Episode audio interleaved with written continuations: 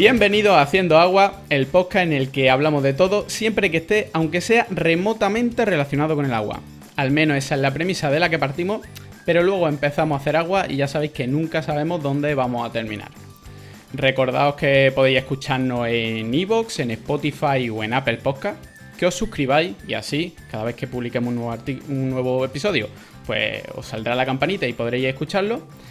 Y empezamos con siempre eh, presentando a nuestros colaboradores. En este caso tenemos a Marina Arnaldo eh, desde Barcelona. ¿Qué tal Marina? ¿Cómo estás? Hola, ¿qué tal? Pues aquí eh, tratando de sobrevivir hasta las vacaciones. Yo creo que esto es estado de todos ahora mismo. ¿Pero te vas de vacaciones ahora? Me, voy, sí. Si puedo, Entonces, si puedo me iré. ¿Estáis ahí con los últimos coletazos de, trabajo antes para poder descansar? Sí, sí. Y poder tirar el móvil por la ventana. Exacto, exacto. Ese es el objetivo.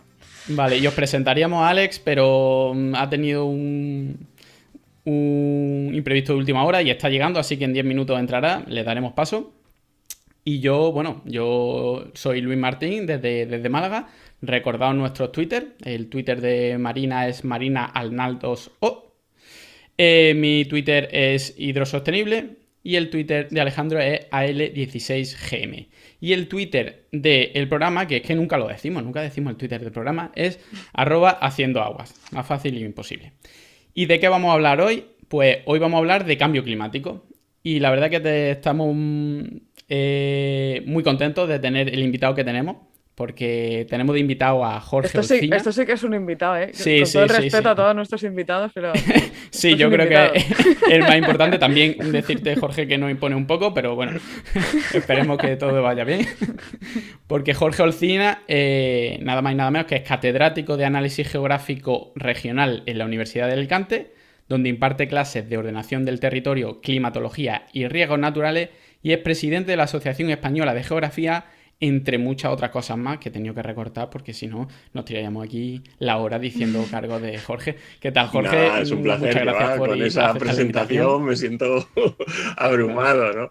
Nada, un placer estar con vosotros y, y, sobre todo por el tema que vamos a abordar, ¿no? Que es una cuestión eh, pues de mucha importancia para, este año y para los que vienen, ¿no? Porque esto nos va a acompañar durante, durante todo este siglo al menos. Sí, sí.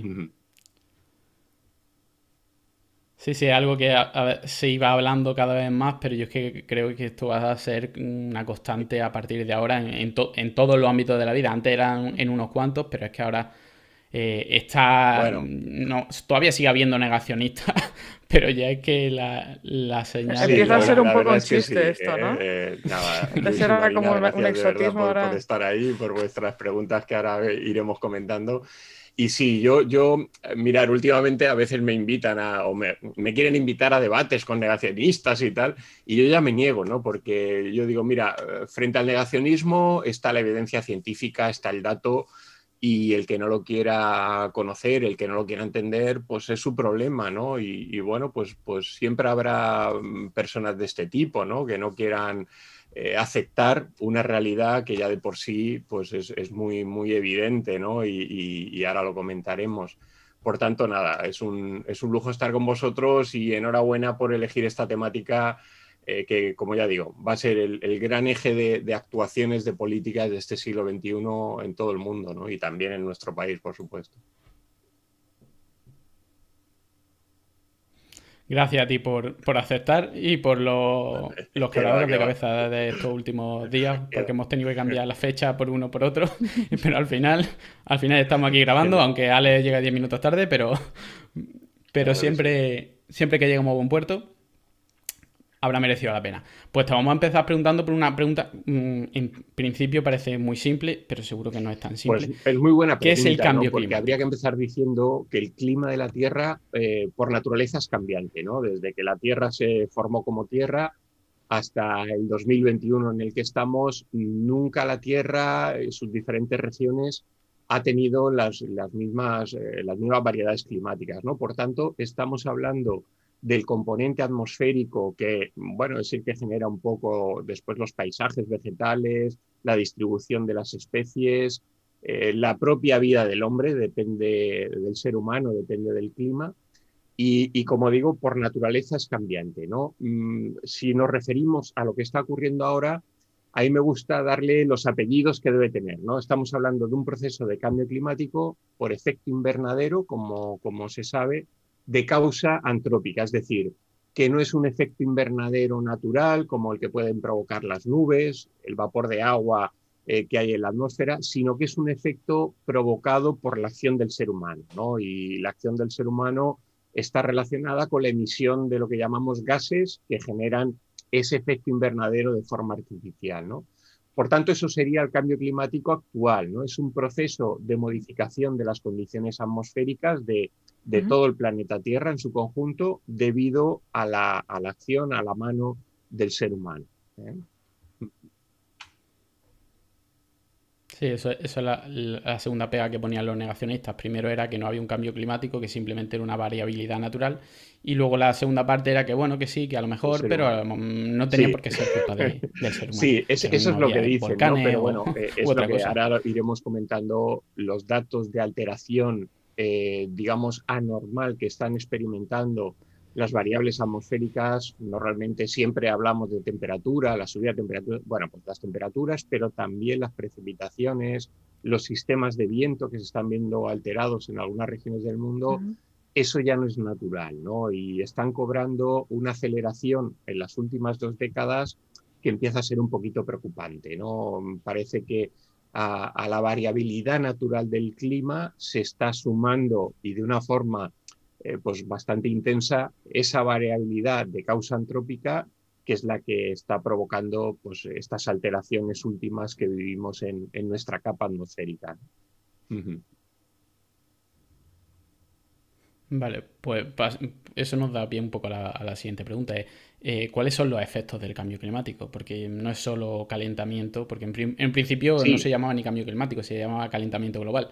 Pero claro, como todo, todo esto era mucho más complejo, ya cambiaron a cambio climático. ¿Qué ¿Cuáles son los efectos que, nosotros percibimos? Pues mirar, hay, unos efectos directos, ¿no? que es eh, que ese proceso de acumulación de gases de efecto invernadero en la atmósfera está forzando lo que llamamos haciendo un forzamiento artificial de, la temperatura del aire. ¿no? Y bueno, lo primero que se dice que eh, la temperatura está subiendo o, se prevé que de aquí a final de siglo pueda subir grado y medio, dos grados. Bueno, ese sería el efecto más inmediato. ¿no? La temperatura eh, en las diferentes regiones del mundo está subiendo. Es verdad que el cambio climático no es uniforme en todos los países, en todos los continentes, tampoco en todas las zonas oceánicas del, planeta.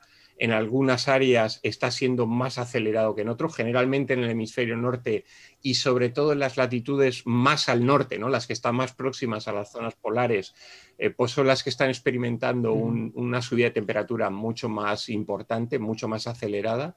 Y junto a eso, eh, ese calentamiento tiene efectos en las precipitaciones, porque, claro, una atmósfera más cálida es una atmósfera que mueve las masas de aire mucho más rápidamente, que genera nubes eh, pues muy, mucho más cargadas, por así decirlo, de energía y por tanto las precipitaciones, el ritmo, el régimen de precipitaciones también se está viendo alterado. ¿no? Mm. Y junto a ello, si cambia la temperatura, eh, cambia las condiciones de, de humedad, está cambiando también la presión atmosférica en algunas partes del planeta y eso altera el sistema de vientos. ¿no? Por tanto, eh, lo que sería un proceso eh, lineal eh, provocado por la emisión de gases de efecto invernadero en las temperaturas, estamos viendo que tiene efectos también en las precipitaciones, también en la presión atmosférica, también en la circulación de vientos. Bueno, pues se van concatenando efectos de ese proceso de acumulación de gases en la atmósfera, ¿no? Y eso sería únicamente las consecuencias atmosféricas, ¿no? A partir de ahí entramos en todo un abanico de, efectos biológicos en especies vegetales y animales del planeta, que se está, están viendo alteradas sus, eh, sus hábitats, ¿no? sus, eh, eh, sus, fronteras naturales en sus hábitats que han sido durante muchas décadas, ¿no? Su espacio de, de, vivencia y eso se está viendo alterado. También las cuencas oceánicas eh, por el aumento de la temperatura, el aumento también de la salinidad en, algunos, en algunas cuencas oceánicas, está viendo alterada sus condiciones de vida para especies vegetales y, animales.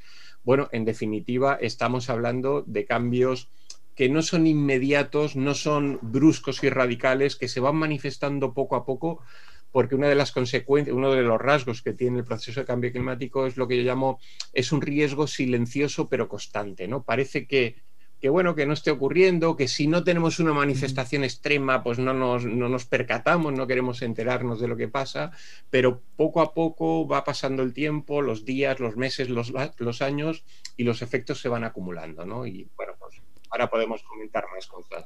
Sí, a mí, a mí me recuerda a la, a la, metáfora esta de la rana en la, olla hirviendo, que si la subes poco a poco, pues al final la rana se cuece y no se da cuenta, pero necesita una subida rápida para, que, para saltar fuera del agua, que bueno, que por una parte sería bueno, entre comillas, para que la sociedad despertara, pero es que si pasa eso, al final las consecuencias es preferible que vaya poco a poco y que nosotros hagamos la labor de concienciación para, para salirnos del agua antes de, o bueno, o para quitar más bien para quitar el del agua antes de que llegue. No, no, que, este, este, comentario que hacía Jorge un poco de, y, la, la, progresividad esta que hablaba también Luis, me recuerda que, a que en un mm. momento visité un simulador de cambio climático en el que te ponían como a 50, eh, yo creo que eran 50 años, ni siquiera era esto que dices 100 años y tal, y se veía como la ciudad de Barcelona totalmente, o sea, había como muchos truenos, no sé qué, totalmente inundada en agua, y iban como lanchas por la, por la, por lo que es la, la Plaza España y tal. Y entonces miré así y estaba mi casa, mi casa estaba eh, cubierta, cubierta en agua, o sea, llegaba hasta el piso donde yo... Y, pensé, ostras, eh, la idea esta como de saltar muy rápido de, un punto a otro te hace como darte hmm. cuenta mucho más del riesgo que tenemos, mucho más que estos cambios que, a los que nos vamos poco a poco adaptando, de alguna manera los vamos interiorizando, ¿no? Em, pero que bueno, que lógicamente son. Que, va a llegar un momento en que efectivamente la rana está hirviendo, ¿no? y para... hirvir no, no puede salir. Exactamente. Bueno, antes de seguir, ah, un momentito, Jorge, porque tenemos ya a Ale que ha aparecido para que se, se una a la conversación. Eh, hay que decir, estos son secretos del podcast, pero lo he visto bebiendo agua embotellada justo antes, pero bueno, es que me lo, me lo pone aquí en, la, cara. Pero es, tu, es, tu, último programa, gracias. Ya, Qué sinvergüenzas. Acabamos de echar que llegas tarde. No, hombre, tiene bebiendo agua Claro que sí, A ver. Voy a decir Claro, voy a decir que no es culpa mía, pero claro, estoy fuera de, mi casa, no estoy en, mi entorno cómodo, por decirlo así. Así que aquí no tengo mi botellita de cristal y no soy capaz de, coger el agua del grifo, así que eso no es culpa mía. Pero bueno, que sepáis que os llevo escuchando todo el rato y nada, añadir a lo que decía Jorge, que al final es eso, como que el cambio o eh, las consecuencias inmediatas es ese grado y medio, dos grados, que la gente dice, bueno, pues en vez de 30 grados tenemos 32, se puede soportar pero es que realmente no es eso, sino todo lo que acarrea y que no es el cambio climático el, solamente un mm. calentamiento, sino que realmente son otra serie de consecuencias, eventos más extremos. Y que luego no es que llega un día de frío y dice, ah, bueno, pues no era para tanto el cambio climático. Sí, y si os fijáis, mira, si es una paradoja, hablamos de un cambio progresivo, ¿no? y, y, afortunadamente digamos, que sea así porque nos da tiempo a, pues, a, poner solución, ¿no? Si, la verdad nos ponemos manos a la obra, cambiamos nuestro, ahora lo comentaremos, ¿no? Nuestro modelo energético y tal, bueno, podemos ir reduciendo las emisiones y, y la causa fundamental, el problema lo vamos reduciendo, ¿no? Pero si cogiéramos una secuencia histórica larga, ¿no? Imaginaros que viviéramos 500 años, ¿no?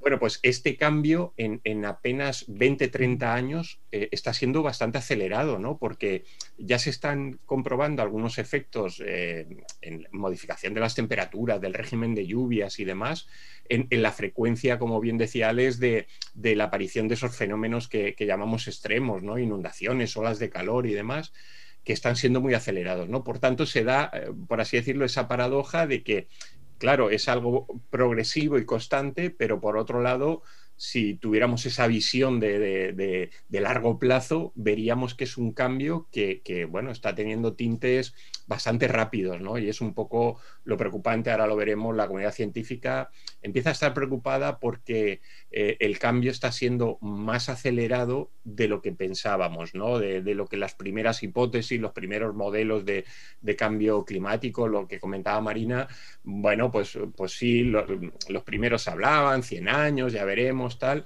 pero es que ahora ya vemos que, las evidencias están mm. ahí y que están siendo rápidas.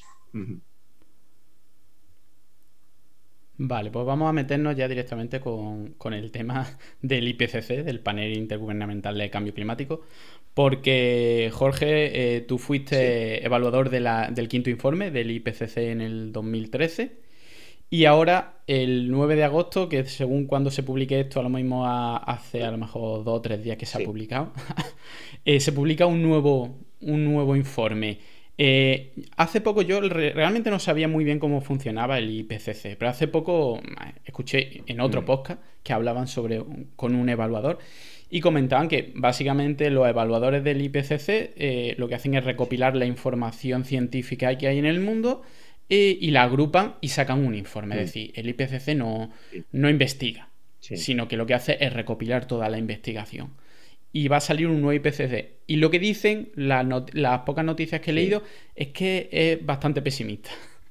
Eh, ¿Nos puedes comentar un poco? No sé si tú tienes algún tipo de información por dónde van a ir los tiros. Bueno, lo confidencial, todo. Eso nos interesa. El IPCC es el panel de las Naciones Unidas para el estudio del cambio climático es, un poco el faro eh, que, ilumina estas cuestiones a nivel internacional de cambio climático y, cada entre 6 y 7 años suele sacar un nuevo informe. ¿no? El, anterior salió en el 2013-2014.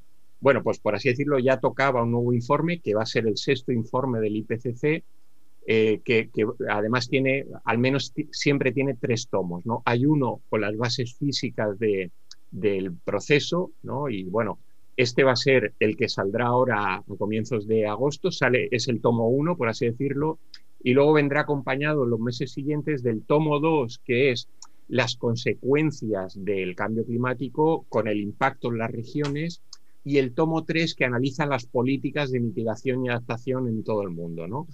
Bueno, de lo que se ha ido adelantando en este, en este primer tomo, eh, digamos que lo que va a quedar claro es que el, proceso de calentamiento actual tiene una causa humana evidente, que es las emisiones de gases de efecto invernadero. Mirar, cuando hablamos del cambio climático, eh, en el fondo estamos hablando de un proceso físico que es eh, lo que explicamos en, en, meteorología o climatología, el balance energético del planeta. ¿no? El clima del planeta funciona porque llega una cantidad de energía, se reprocesa en la Tierra y en, los océanos y sale a la atmósfera exterior una cantidad de energía que suele ser o tiene que ser similar ¿no? para que el sistema esté equilibrado. ¿Qué está ocurriendo, al menos de forma evidente, en las tres últimas décadas? Eh, ¿Y por qué hablamos de efecto invernadero generado por el ser humano? ¿no? Porque ya la cantidad de energía que tendría que salir al espacio exterior ya no sale en la misma proporción. ¿no? Eh, ¿Qué pasa? Que esos gases de efecto invernadero eh, tienen, como diríamos, un, impacto de rebote ante esos gases que vuelven de nuevo a la atmósfera. En el fondo estamos hablando de energía calorífica, ¿no? La que llega, la que se reprocesa y la que sale, ¿no? Esa energía que tendría que salir en la misma proporción, ¿no? Hablamos en términos científicos de vatios por metro cuadrado de, de superficie terrestre, vemos que ya está descompensado, ¿no? Y bueno, ya en el quinto informe quedó claro que esa descompensación al menos es, eh, está evaluada en 0,5 eh, vatios por metro cuadrado. Me diréis, bueno, es muy poco, pero pensar la cantidad de metros cuadrados que tiene la Tierra, no hay que multiplicar por kilómetros, miles y demás, ¿no? Por tanto, es una cantidad importante, es la que ya nos mm. está justificando el incremento de temperaturas de estas últimas décadas de forma evidente. Y el sexto informe corrobora eso y, además eleva la cifra de, eh, impacto, ¿no? de, de, esa modificación del balance energético planetario. Que además, como os decía, no está siendo igual en todas las regiones del mundo. Hay regiones donde el cambio está siendo un poquito más acelerado, son las regiones del Polo Norte, ¿eh? así como el Polo Sur de momento se está librando un poco, entre comillas, ¿no? o no manifiesta una tendencia tan acelerada, todo lo que son las latitudes subpolares y polares del Polo Norte, ahí preocupa mucho el proceso porque el, aumento de temperatura, la modificación de ese balance está siendo muy acelerado. ¿no? Y eso es lo que nos van a presentar eh, el, el eso es porque hay una mayor generación. Eso es porque hay una mayor claro. generación. Estamos, el hemisferio norte además es, un, es el hemisferio, digamos, de los países en desarrollo, ¿eh? Norteamérica, Europa, Asia, de los países que más emitimos ¿eh? en su conjunto y por tanto donde el, problema es mayor. ¿eh? El hemisferio sur emite menos en su conjunto, es un hemisferio más oceánico que continental, por tanto ahí, aunque el proceso es global en todo el planeta, pero allí está siendo, por así decirlo, un poquito menos acelerado que lo está haciendo en el hemisferio norte. ¿no? Y esa, es la causa. Sí, sí. ¿Tú, nos recomiendas que, Tú nos recomiendas que nos compremos casa más bien claro, por allí. Claro, no, y que es, digamos, la injusticia del proceso, ¿no? Porque somos los países ricos los que estamos provocando o los que llevamos provocando durante muchas décadas con desde la última revolución industrial que apostó por, la, por los combustibles fósiles como sistema de abastecimiento, digamos, mayoritario de energía, somos los países ricos del norte los que estamos generando en mayor medida ese problema y sin embargo el efecto lo vamos a vivir igual, seamos ricos o, no, ¿eh? tanto en el hemisferio norte como en el hemisferio sur. Es un poco la, injusticia de este proceso, ¿no? que los países que a lo mejor por su nivel de desarrollo pues no, no tienen apenas emisiones, por así decirlo, van a sufrir también tormentas violentas, generación de jornadas de calor, eh, temporales de viento, eh, subida generalizada de temperaturas que ellos no han provocado. ¿no? Bueno, pues es también esa cara social de la injusticia social, guion ambiental que tiene el cambio climático, sí. Claro, y, nosotros a base de generar esos efectos de gas invernadero hemos conseguido una riqueza que nos permite ahora pues luchar mejor contra, contra esos efectos y ellos que no se han podido desarrollar tampoco y no han tenido parte en eso, eh, encima lo van a sufrir más. ¿no? claro, es, un poco lo, que se dice, ¿no? ¿Por qué no transferimos nuestras tecnologías más limpias a esos países, ¿no? Claro, son tecnologías de países ricos, más costosas, ¿no? Y, claro, los países ricos no estamos lamentablemente acostumbrados a hacer ese tipo de regalos, ¿no? Siempre pedimos algo en compensación o que nos manden más materias primas o que tal. No si se lo damos al precio. Es un poco, ya os digo, la, injusticia que tiene todo este proceso de, calentamiento.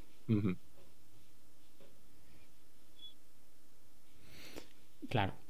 Y bueno, yo creo que podíamos, ya hemos hecho un poco de, repaso sobre el cambio climático, habría que hablar mm, largo y tendido, pero bueno, hay que focalizar un poco y como estamos en este programa, en haciendo agua, y muchos de los efectos que van a tener, mm. que va a tener el cambio climático se van a ver reflejados en el agua, pues vamos a entrar directamente con el tema del agua.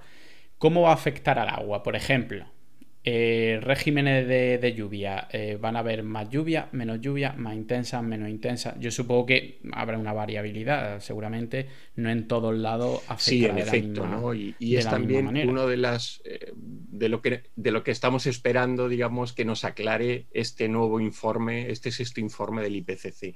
Porque así como la temperatura es más sencilla de modelizar, por así decirlo, la gran incertidumbre son las lluvias, ¿no? En teoría eh, se está diciendo, bueno, pues en latitudes como las de España, latitudes ibéricas, hay una tendencia que vaya a llover menos en las próximas décadas. Sí, en general mm, parece que todo apunta que va a ser así. Pero sin embargo, cuando analizas los datos de las últimas décadas, ves que hay zonas de la península ibérica donde está lloviendo más que antes, ¿no? Porque también como, por ejemplo, zonas del Mediterráneo con un mar que se está calentando muy rápidamente, la cuenca del Mediterráneo, en teoría un mar más cálido es un mar con mayor potencial de evaporación, de generación de, nubes, de lluvias.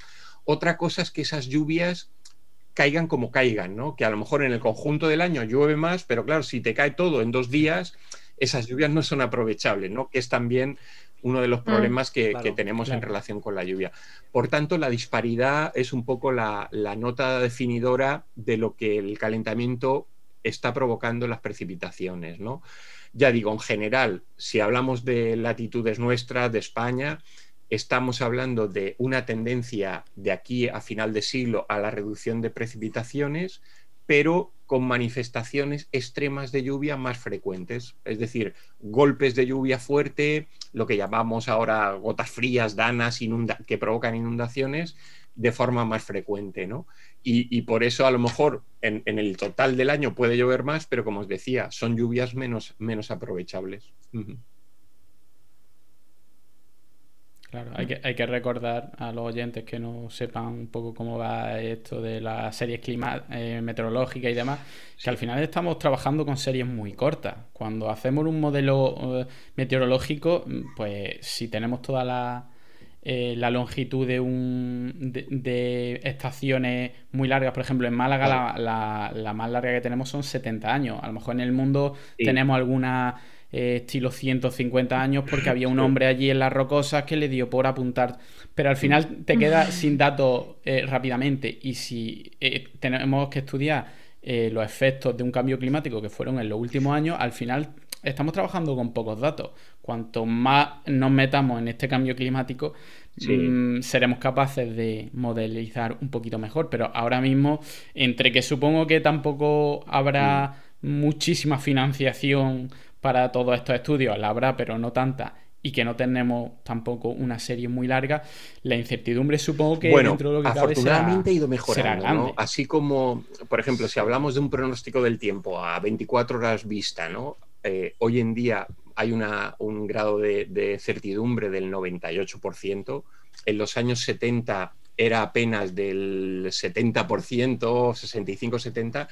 Eh, bueno, pues las herramientas, los métodos de análisis y demás van cambiando, se van mejorando y ya, ya te digo, en pronóstico meteorológico a 24 horas vista en el espacio europeo hemos conseguido llegar no al 100%, porque siempre hay un margen que, el, aire es así de caprichoso, pero un 98 está muy bien, ¿no? ¿Qué pasa con la modelización climática? Es verdad, tenemos como mucho 50, 100, en algunos casos muy raros, 150 años de observación, pero lo que se hace también es trabajar con lo que llamamos proxy data, datos de aproximación, ¿no? Eh, pues sedimentos, testigos de hielo, eh, referencias documentales también de cómo ha sido el clima o cómo relatan el clima en siglos pasados. Bueno, todo eso nos ayuda a tener un, pues, bueno, un, panorama eh, aproximado, claro. Es como un panorama aproximado de lo que ha pasado que nos permita comparar con lo que, con lo que tenemos ahora, evaluar la gravedad de, de las alteraciones que se están produciendo ahora y todo eso lo metemos en ordenadores para modelizar hacia el futuro. ¿no? ¿Cómo modelizamos? Pues vamos metiendo cantidades de CO2 que lanzamos a la atmósfera en diferentes escenarios, el, tendencial que hay ahora, que es muy, muy pesimista porque no conseguimos reducir nuestras emisiones en todo el mundo, mm. y lo, que podrían ser escenarios, digamos, mejores si conseguimos ir reduciendo las emisiones, ¿no? si cumplimos los protocolos, acuerdos y demás y a partir de ahí calculamos cómo evolucionarían las temperaturas, las lluvias, la subida del nivel del mar. Antes Marina comentaba esos modelos de, no lo hemos dicho, pero uno de los efectos también es la destrucción, ¿eh? la fusión del hielo continental, ¿eh? Eh, que es uno de los problemas porque eso va aumentando el nivel del mar, ¿no? que también se está diciendo. Algunas zonas del Pacífico pues están muy preocupadas porque poco a poco van notando los efectos. ¿no? Sí, claro. Claro, Claro, claro. y las que tienen un metro de altura. Ahí, ahí estamos en un problema porque además vive gente y, algo tendremos que hacer, ¿no? Bueno, pues todo eso, el nivel de modelización también ha mejorado mucho, ¿no? Hay que decir que desde el primer IPCC se calculaba que tenía en torno a un 50%, podía ser, podía no ser, ¿eh? Ahora ya en el quinto informe se llegó a un 75%, se espera que este sexto informe pueda llegar al 80, 80 y tantos por ciento, con lo cual cada vez va quedando menos margen de incertidumbre mm, de lo que puede pasar. ¿eh? Y bueno, pues los escenarios tendenciales cada vez son más ajustados, ¿no?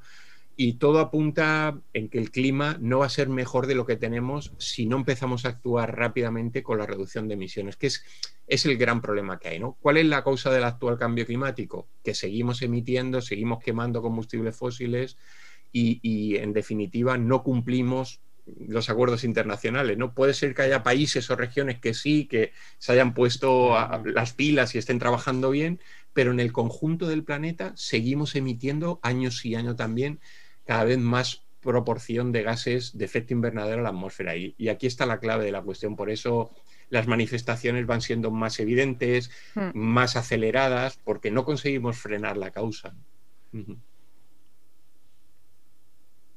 Claro, es que al fin. A nivel de. Sí, no, yo iba un pequeño comentario, que a nivel de pluviometrías, porque siempre cuando pensamos en eventos de lluvia pensamos inundaciones, mm. pensamos en, o, en sequía, ¿sabes? Pero hace, hace un par de años estuve involucrado en un estudio que estábamos mirando el potencial de, reutilizar agua para utilizarlo en el canal de Panamá.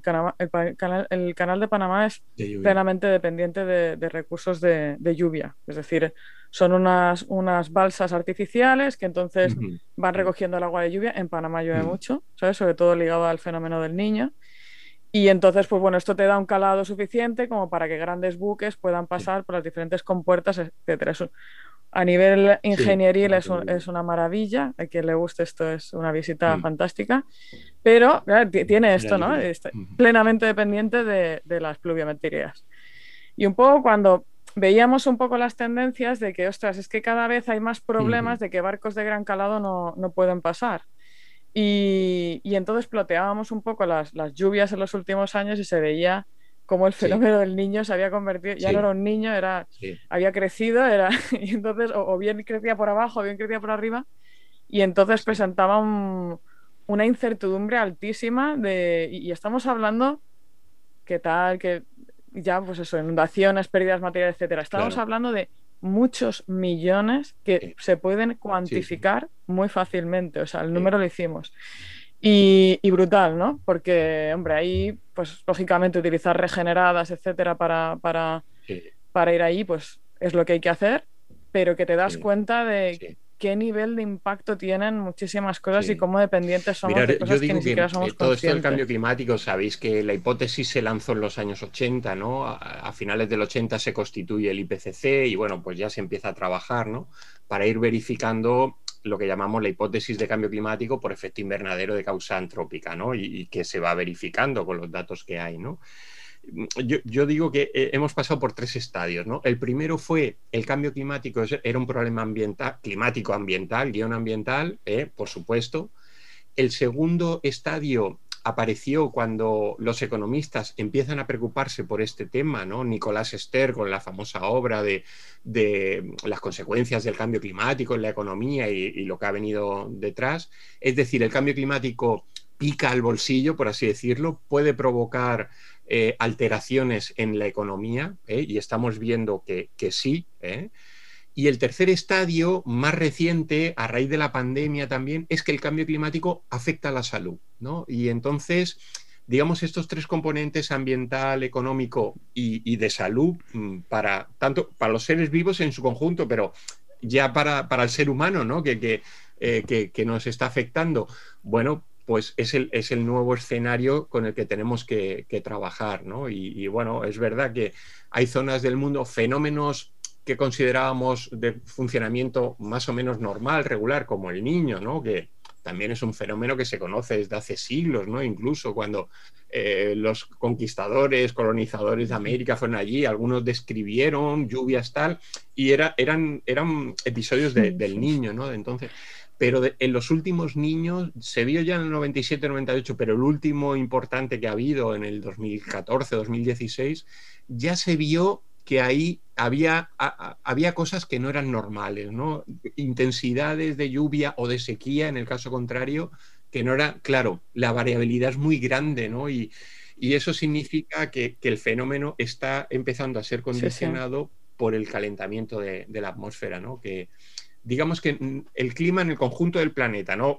Y aquí en España es un ejemplo claro, se ve muy claro en el Mediterráneo, para mí es la zona de España que más me preocupa por los, eh, el impacto que está teniendo, el clima tiende, por un lado, a perder confort térmico porque va subiendo la temperatura y por otro lado, a ser más frecuente los elementos, los fenómenos extremos, a ser un poco más extremo. ¿no? Y eso ya se está viendo. En algunas regiones va más rápido, en otras menos, pero eso es un poco el, clima futuro que nos espera, ¿no? con el que tenemos que empezar a planificar nuestras actividades.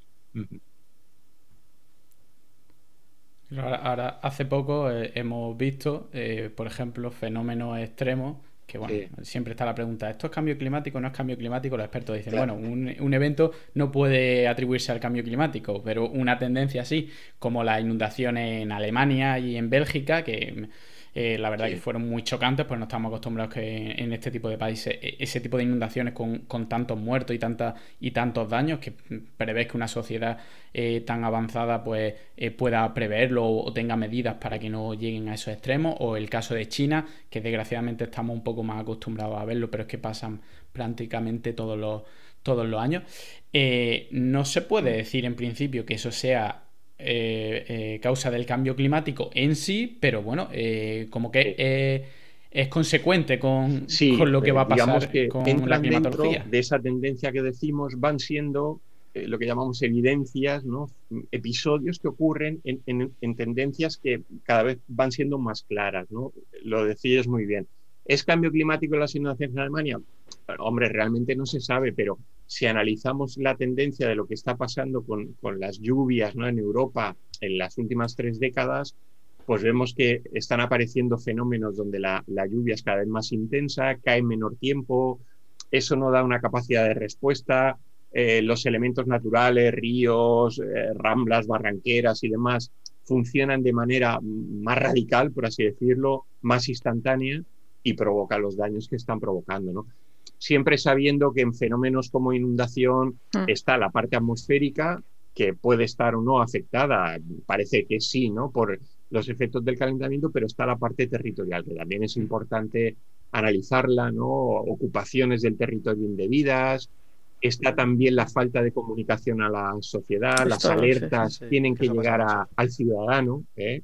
Mm, yo hace poco comentaba con un compañero que en la, sociedad tecnológica que vivimos eh, se entiende poco que cuando hay un, episodio de este tipo y la alerta meteorológica esté dada, no se lance por el, teléfono móvil, ¿no? Que, nos llegue un mensaje en el teléfono, eh, precaución, alerta, próximas 24 horas, posibilidad de lluvias tal, eviten salir de casa, cualquier cosa, ¿no? Y eso todavía existe. Hay países que sí, ¿eh? ahora que estamos en los Juegos Olímpicos de, de Tokio y demás, en Japón sí que existe, eh, los ciudadanos reciben, en, muchas ciudades lo tienen habilitado, un, sistema de, alerta por el teléfono móvil, pues cuando hay, puede haber alerta de tsunami o de lluvias fuertes y demás, ¿no?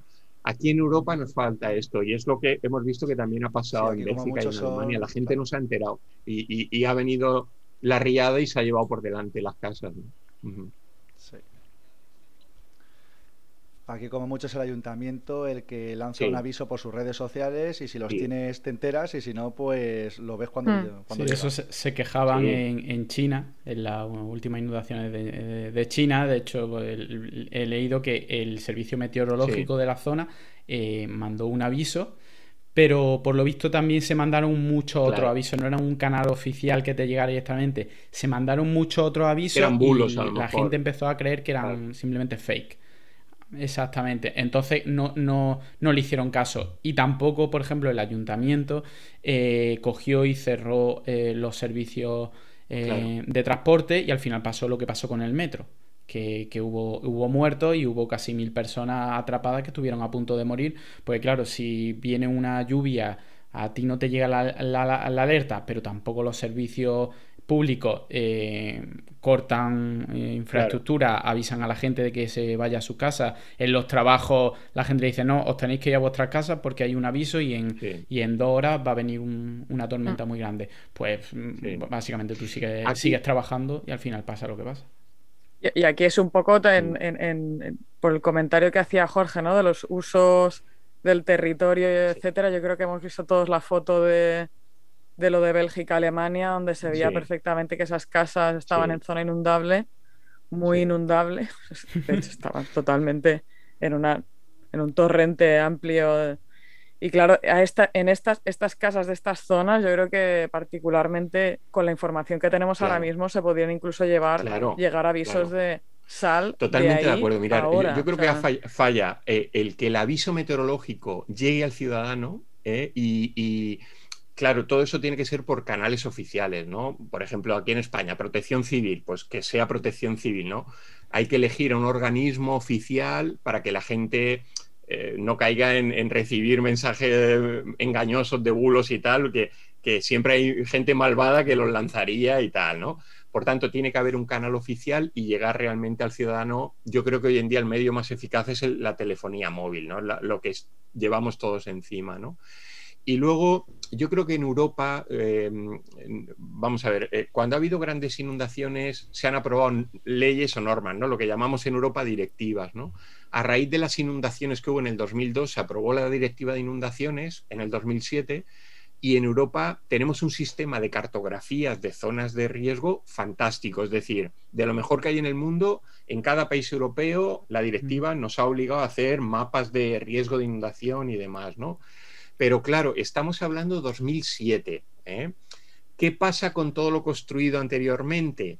Yo creo que en Europa tendría que dar un paso decidido y aprobar una directiva del suelo, es decir, de planificación de, usos del suelo, ¿no? Y en aquellas zonas donde eh, haya riesgo alto de inundaciones, de deslizamiento, ¿no? Por cualquier fenómeno natural extremo, que haya un riesgo alto, que quiere decir que hay vidas humanas que corren peligro, ahí hay que acometer pues, mecanismos de expropiación, de cambio de terrenos, es decir, no podemos tener sometido a cientos de personas, a miles eh, en el conjunto de Europa, que puedan perder la vida a causa de una inundación, ¿no? Y Europa tiene recursos económicos suficientes como para poder hacerlo, ¿no?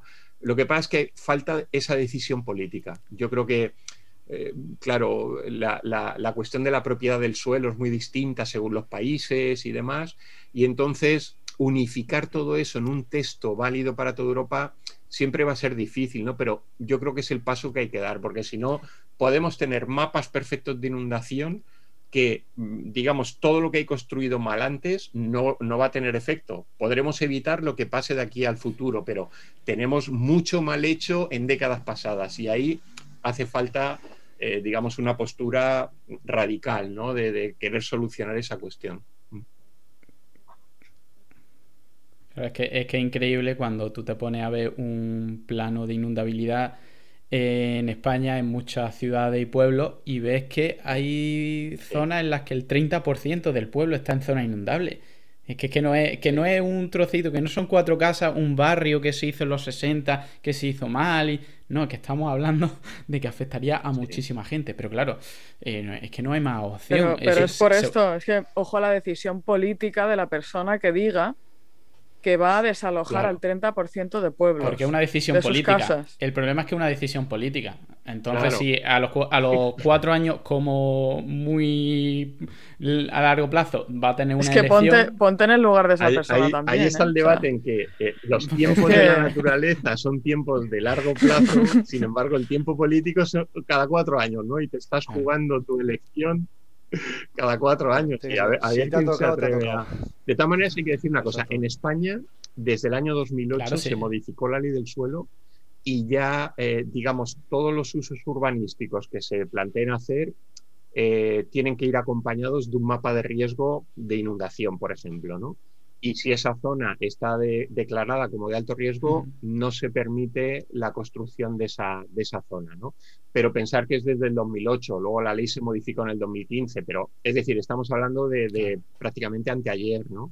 ¿Qué pasa con todo lo mal construido desde los años, sobre todo 60, 70, 80, ¿no? y, y sobre todo en zonas del litoral, ¿no? las zonas, eh, digamos, urbano-turísticas de la costa mediterránea, pero también del País Vasco, de Galicia, de la costa atlántica de, Andalucía o de los dos archipiélagos, ahí se ha construido a mansalva en los años 80, 90 y tal, y no había un criterio para evitarlo, ¿no? No, teníamos cartografías de riesgo y tal.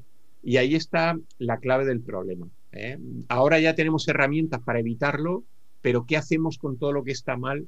Y ahí es, la, es verdad, la voluntad política, que digamos, debería ser un consenso de partidos, de los partidos mayoritarios, ¿no? Para que no se echaran los trastos unos a otros cuando cambia el gobierno, pero es lo que nos falta, por ejemplo, en España, que no se ponen de acuerdo en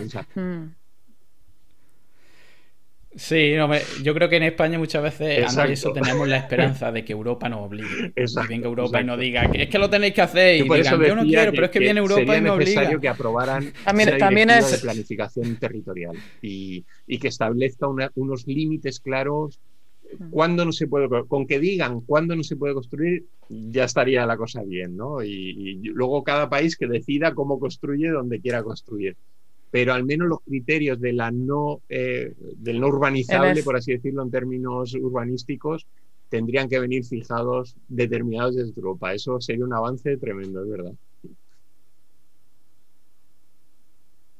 En, ese sentido, ya visteis ¿eh? con el tema de las inundaciones de, Bélgica, etcétera, que la que, por, lo menos a nivel de redes sociales, la, el mensaje inmediato de von der Leyen fue esto es el cambio climático. yo, creo que aquí a nivel de, Europa sí que hay una voluntad clara de, no andar dando vueltas, eh, bueno, sí. parece que ha llovido, ¿sabes? Sino que fueron muy, muy rápidos. y muy en el mundo hay regiones, países, por ejemplo, Europa, Japón, eh, Australia, Nueva Zelanda, son zonas, digamos, desarrolladas que claramente han apostado por, por la descarbonización de sus economías, ¿no? Y, bueno, aunque es un proceso a medio plazo, pero ya están determinando el cambio de los sistemas energéticos, la apuesta por el vehículo eléctrico y tal. Pero claro, pensar que los tres países más emisores, Estados Unidos, China y la India, no están por la labor de momento. Estados Unidos, ahora tenemos la esperanza de que vaya de nuevo incorporándose ¿no? a, todos los acuerdos y mm. demás pero China, gran emisor, y la India, claro, son países que dicen, oye, yo necesito crecer a un ritmo constante cada año y, no me toques mi carbono, no me toques mis centrales térmicas, ¿no? Y ese es el problema, que no se consigue un acuerdo internacional que mm. permita progresivamente reducir las emisiones. ¿no?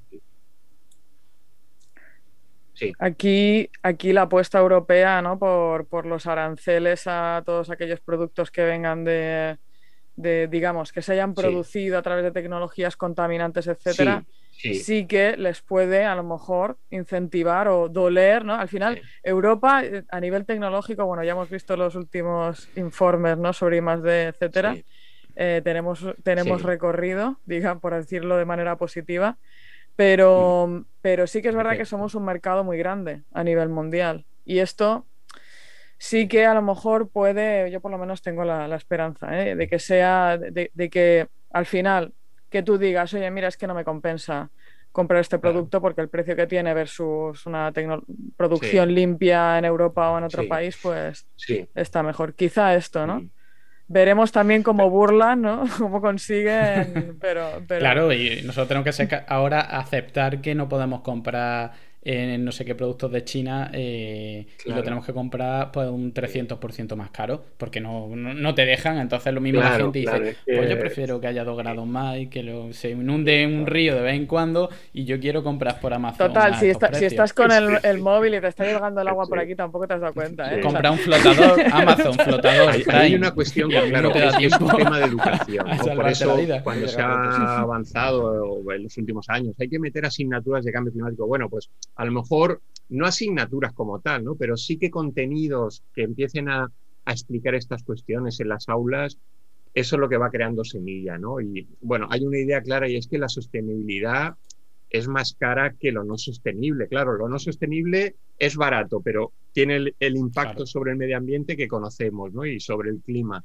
La sostenibilidad cuesta dinero, es más cara la energía, es más cara el agua, bueno, pero hay que saber, hay que entender que el siglo XXI, que para mí es el siglo de la sostenibilidad, es una apuesta y tenemos que ir ahí, ¿no? Europa nos ha dicho claramente, 2050 nuestras economías descarbonizadas. Eso es un cambio radical, nos quedan apenas 30 y, pocos años, ¿no? Para, para conseguirlo.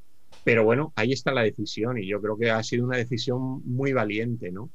A partir de ahí la educación va a ser fundamental y luego, en los próximos años, lo que vamos a ver es mm, políticas decididas eh, tanto en el sector público como en el sector privado para, para mitigar, es decir, la energía, cambiarla, nuestro mix energético tenemos que ir eh, revisándolo y cambiándolo, y luego adaptar las economías, las actividades económicas y el territorio, las ciudades y tal, hay que empezar a, prepararlas para el cambio climático, ¿no? Que es un poco la gran tarea que tenemos de futuro.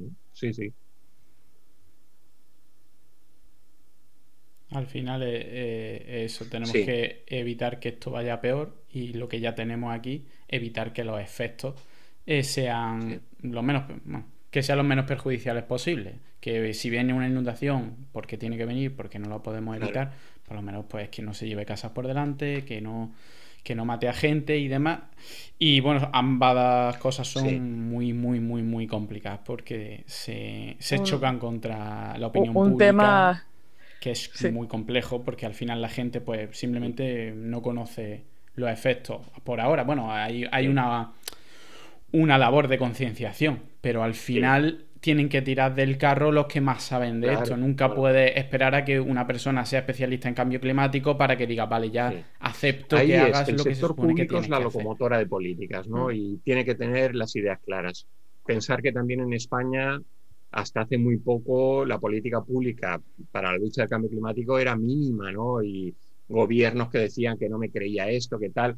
Bueno, afortunadamente eso ya ha cambiado y, hemos entrado en una senda que no tiene vuelta atrás, ¿no? La senda de la lucha contra el cambio climático y de la sostenibilidad, ¿no? Bueno, pero es un proceso lento. Lo público tira del carro, por así decirlo, es la locomotora, pero ahí tiene que ir encardinándose todas las acciones privadas de los sectores económicos y luego la esfera, digamos, cotidiana, familiar, que también estamos involucrados ahí, ¿no? Pero es un proceso que no es de hoy para mañana. Estamos hablando de un cambio en, en, teoría en nuestro sistema económico, ¿no? Que el cambio climático nos va a cambiar muchas cosas, ¿no? Por ejemplo, las vacaciones de verano. Oye, pues eh, si la cosa sigue como sigue, igual agosto ya no es un buen mes para irse de vacaciones en algunas regiones de España, ¿no? Mm, a lo mejor hay que irse en septiembre, octubre porque hará menos calor o tal.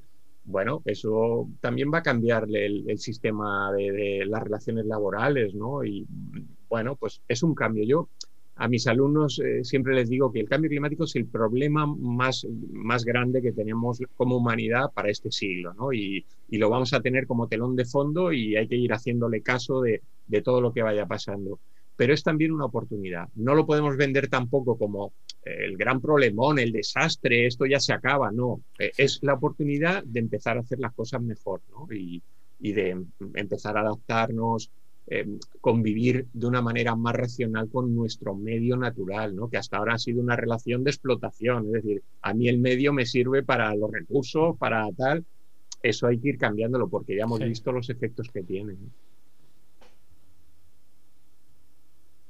Mm. Yo creo que hay un poco una lucha de comunicación, de no ser demasiado catastrofistas para no sobrecargar a la gente, pero no ser demasiado poco catastrofistas para que la gente piense que porque no pasa nada. Una de las cosas más difíciles del cambio climático es la transmisión del mensaje. Si te pasas que eres excesivamente catastrofista, la gente al final se, se, desinteresa porque ve que, bueno, sí, puede haber una inundación y tal, pero no ocurre todos los días, ¿no?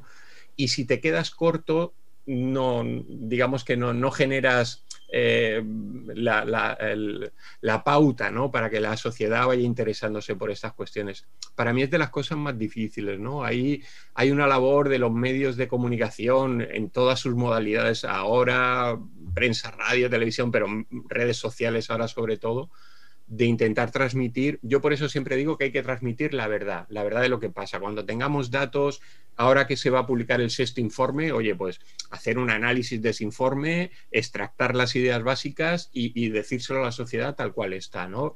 Que esté todo avalado en, datos, eso es importante, sí. Mm. Y, hemos hablado mucho de temas de lluvias, zonas inundables, etcétera, pero bueno, tenemos encima la super sequía que está pasando ahora mismo en California. La sequía también de Chile se ha extendido muchísimo. O sea, hay problemas también de restricción de, recursos súper, súper, que tenemos aquí encima también. Son como problemas más, más silenciosos también, como decías tú antes, ¿no? ¿no? No es como un chaparrón que dices aquello. Estaban, entrevistaban a una señora en la calle y la señora estaba Mira que, en el norte de Europa son como contenidos y tal, pero es que la mujer estaba en shock.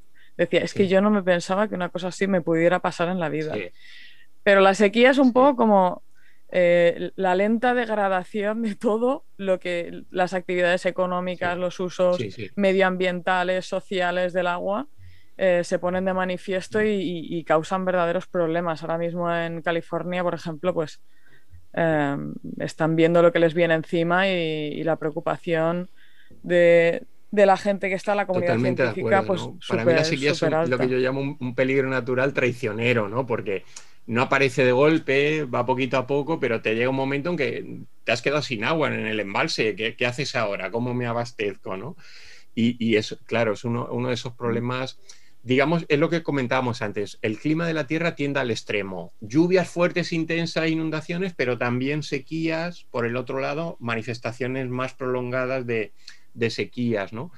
Y, tenemos que estar preparados ante esto, hacer una planificación de recursos hídricos, digamos, inteligente, ¿eh? que sea multifuente, que no dependamos solo de un río o de un acuífero que se puede quedar sin agua. Eh, intentar que sea, como digo, una, planificación multifuente. Y, claro, las zonas costeras, digamos que, el, gran recurso de futuro va a ser la desalación de aguas. Eh, hablabais, Marina, con razón de California y tal San Diego tiene una de las mayores desaladoras del mundo, ¿no? Cuando eso en Estados Unidos hace unos años era impensable, ¿no? Y ya tuvo problemas hace unos años y decidieron montar una desaladora, ¿no? Cuando tiene las montañas rocosas detrás y dicen, ahí no, parece que mm. nunca vaya a haber problemas de agua, ¿no? Bueno, pues sí que los hay, ¿no? Y, y, en España hemos visto que en zonas de la costa se han instalado desaladoras. Bueno, mm, también hay que pensar que son, son soluciones que de momento también crean impacto, ¿no? Necesitamos energía, tiene un residuo. Yo lo que creo, quiero ser optimista y creo que todo este tipo de tecnologías va a ir mejorando, ¿eh?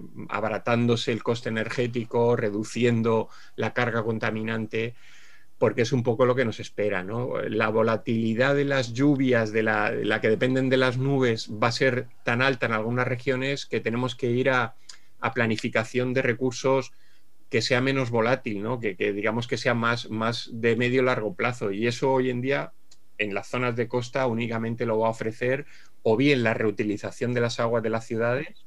¿eh? Y la reutilización es, una pieza fundamental y luego la desalación en aquellos la sitios donde todavía sí no tengan recursos suficientes habrá que, que crear agua entre comillas. ¿no? Esto esto es, como tú dices, como bien has dicho, es ampliar el portafolio de recursos hídricos para poder activar y las regeneradas es mm. una cosa que no se explica, de verdad, es que no se explica. Como en un país como el que nosotros tenemos, con los riesgos estructurales que tenemos hídricos, la regenerada no sea una cosa totalmente de andar por casa, eso no se entiende más, allá de las, y, con las, las desaladoras también, hombre, pero eh, es que son las dos. O sea, es que al final la, regenerada es eso. Mm, agua que tienes, Mirar, nosotros toda la que usas es la, que te está saliendo y en, en, una calidad. España depuramos en torno a 4.500 hectómetros cúbicos al año, ¿eh? 4.500. De esa cantidad solamente se reutilizan 1.000 hectómetros cúbicos. Es decir, tenemos ahí un colchón para poder reutilizar esas aguas. Mm. Es verdad que tenemos que mejorar nuestras depuradoras, dotarlas de mayor calidad, eficiencia y tal, pero ahí tenemos un colchón importante y es que la ciudad siempre va a necesitar agua y va a consumir. Por tanto, en ese consumo se activa lo que ahora llamamos la economía circular, ¿no? Eh, las llevo a la depuradora, las regenero y las vuelvo a aprovechar para regar campos de golf o agricultura o lo que sea, ¿no? Pero es, para mí es uno de los temas fundamentales de si se deciden a redactar un nuevo plan hidrológico nacional, pues ese tendría que ser la primera pieza, ¿no? La, reutilización de, agua residual. Y luego, puntualmente, donde no llegue todavía eso, pues habrá que instalar alguna planta de salación si es en la costa, ¿no? Yo lo, yo lo veo así. ¿eh? A ver si tenemos bueno. nos escucha algún político. Porque... yo cada vez que hablamos de esto, yo pienso, pero si es que técnicamente está solucionado. El escollo, la piedra es siempre la misma. Porque siempre terminamos diciendo a ver si alguien se atreve. al comienzo de la charla, ¿no? Hablamos de los negacionistas. En el fondo estamos hablando de ideologización, politización de temas que deberían estar totalmente ajenos, ¿no? Es decir, el clima cambia, tengo datos tal, eso es ciencia. Y a partir de ahí decido lo que puedo hacer para solucionarlo. en el tema del agua igual, es decir, dónde, lo que tengo, lo que uso tal y qué me puede ser más útil para eh, abastecer mis demandas, ¿no? Bueno, pues eso es una cuestión técnica, pero claro, aquí eh, si eres más bien de derechas, trasvase. Si eres más bien de izquierda, desalación. Es que eso es una tontería. Yo, yo lo digo aquí en, esta zona que yo vivo, que vive muy enérgicamente los temas de agua, como sabéis, eso es una tontería. Digo, lo que hay que atender es al ciudadano, solucionar el problema de la población eh, y, y, bueno, intentar que esa solución sea lo ecológicamente más más beneficiosa, que no perjudique, que no contamine, pero, pero lo que tienes es que solucionar el problema de la gente. Déjate de, líos políticos, de que esto vale y esto no, según la ideología, pero es que eso son tonterías. Exactamente. Claro. Peleate por otras cosas, políticamente peleate por cosas, otra cosa que sean menos importantes. Y ahí, y ahí batallas tú y consigues más votos o menos votos y ya pues tergiversa un poco la verdad aquí porque si te equivocas, pues la repercusión pues no es tan importante. Pero en cosas importantes vamos a, dejarlas fuera del tablero que al final... Bueno, cosas... no, perdón, la, la, política tiene que tratar cosas importantes. La, cuestión, la cuestión es que cosas que se puedan objetivizar y se puedan mostrar de manera muy claramente científica, eso tiene que tener un peso específico muy alto en la decisión. No puede ser que tú idees o, que en el paquete ideológico A vaya la desalación. Es que esto yo, esto, esto yo lo dije también, me acuerdo que dije, pero ¿esto cómo puede ser? ¿Es que hemos perdido la cabeza o qué? Y también em, lavadoras A, también lo vamos a poner aquí en el paquete. Es que. claro, tienes que con el carnet del partido abrirlo y decir, a ver qué me toca pensar. A ver qué, me toca, pensar. a veces yo confío mucho en que las nuevas generaciones vayan teniendo ya otras mentalidades, ¿no? Y, que solucionen los problemas reales, ¿no? de la gente. Educación, sanidad, tal. Eso está por encima de, debe estar, ¿no? Por encima de la política debe tener un componente técnico, científico importante y luego la política tomar la decisión, ¿no? Pero, pero siempre sobre un mínimo al que todos, eh, mm. con el que todos estén de acuerdo que esté basado en la ciencia. En el tema del cambio climático y del agua es que es algo súper evidente. Claro, claro. políticas basadas en evidencia. Yo creo que esto es un poco lo que... Sí. Pues pues yo creo que con esto es un buen corolario de, toda esta charla. Así que lo vamos a dejar aquí para no entretenerte mucho. Es un placer, de verdad. Agradecerte enormemente. Y, le, dais un tono a, toda, a, esta entrevista, pues muy de agradecer, ¿no? Muy coloquial, muy de llegar al, público, ¿eh? que es lo importante, ¿no? Los mensajes tienen que llegar a la gente. Si, si decidimos hacer preguntas muy, muy no sé, muy, muy rigurosas, muy técnicas y tal, y yo también eh, contesto con fórmulas matemáticas, eh, al final no llegas a la gente, ¿no? Yo creo que la clave, y os felicito por eso. Exactamente, nos escucharían, nos escucharían dos en vez de cuatro si hiciéramos eso.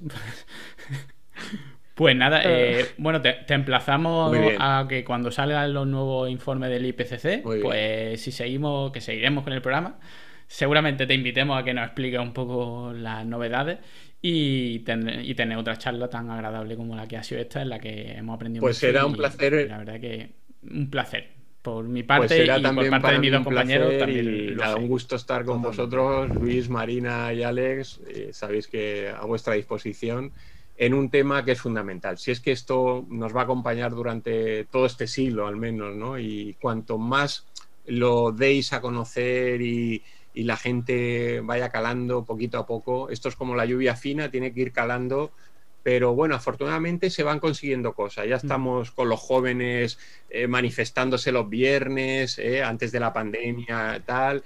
Bueno, poco a poco, pero hay que recuperar ese ritmo de, protesta civilizada. Eh, defendiendo lo que, lo que tiene que ser, ¿no? Una vida sostenible, una vida respetuosa con el medio, que, se, que luche contra el cambio climático, claro que sí. Pues nada, Muy pues bien. Lo, dejamos, lo dejamos con eso y bueno, nosotros nos despedimos con nuestro... Nos despedimos, Jorge, esto te va a sorprender un poco, pero... Sí, pero bueno, eh, sí, dijimos que íbamos a explicar mm, al principio de esta temporada, pero es que se nos pasó el primer capítulo ya y ya dijimos, mitad de la temporada queda un poco raro, así que seguramente al final de la temporada expliquemos por qué. Así que chicos, ya sabéis, como siempre, una, dos y tres. Buenas, noches, Cuenca.